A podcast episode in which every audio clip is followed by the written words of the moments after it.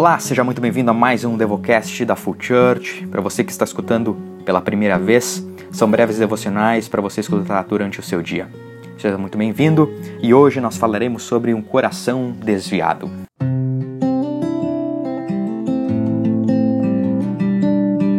O texto base da devocional de hoje se encontra em 1 Reis, capítulo 11, no versículo 4.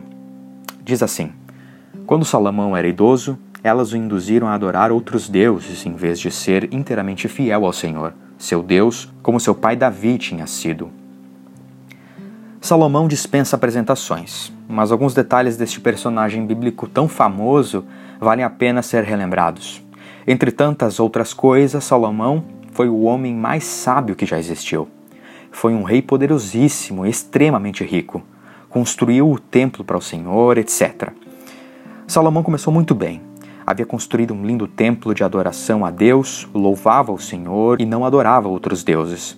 Mas no capítulo 11 de 1 Reis, temos o relato sobre as muitas esposas de Salomão e a maneira como seu coração se desviou do pai. Deus havia ordenado para os israelitas claramente para que não se casassem com mulheres das nações de Moabe, Amon, Edom, Sidom e Tita. Mas foi exatamente o que Salomão fez. Você pode ver isso no capítulo 11, do versículo 1 até o versículo 2 de 1 Reis. Salomão desobedece a Deus casando-se com mulheres de várias outras nações que Deus havia proibido. Provavelmente muitos desses casamentos eram alianças políticas com essas nações. Mas o fato é que ele desobedeceu. Ao ler este versículo acima, podemos ter uma falsa sensação de que Salomão não teve culpa, afinal, foi induzido pelas mulheres a adorar outros deuses. Mas na continuação do texto percebemos que Deus trata isso como sendo uma escolha de Salomão, não aliviando ou deixando passar por ele ter sido induzido. Os versículos 9 e 10 são tristes e relatam a visão de Deus sobre o ocorrido. Diz assim: O Senhor se irou com Salomão, porque o coração dele tinha se desviado do Senhor, o Deus de Israel, que lhe havia aparecido duas vezes.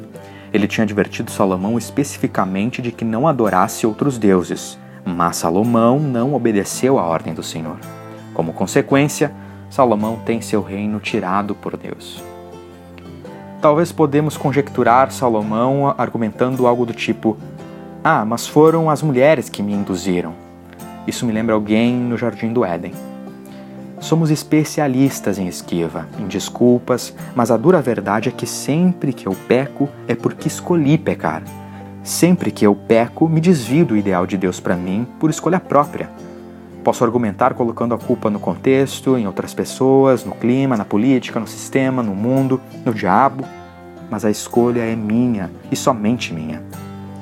Eu escolho desobedecer, pecar, virar as costas para Jesus e fazer intencionalmente aquilo que desagrada a Ele. A solução para isso?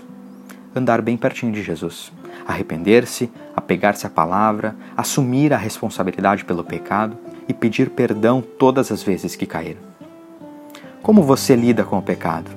Dá desculpas? Terceiriza a culpa? Existe algum pecado que você precisa confessar e abandonar? Qual? Por que não fazer isso agora mesmo? A música segue para que você tenha o seu tempo de oração, que Deus o abençoe e até o próximo episódio do Devocast da Full Church.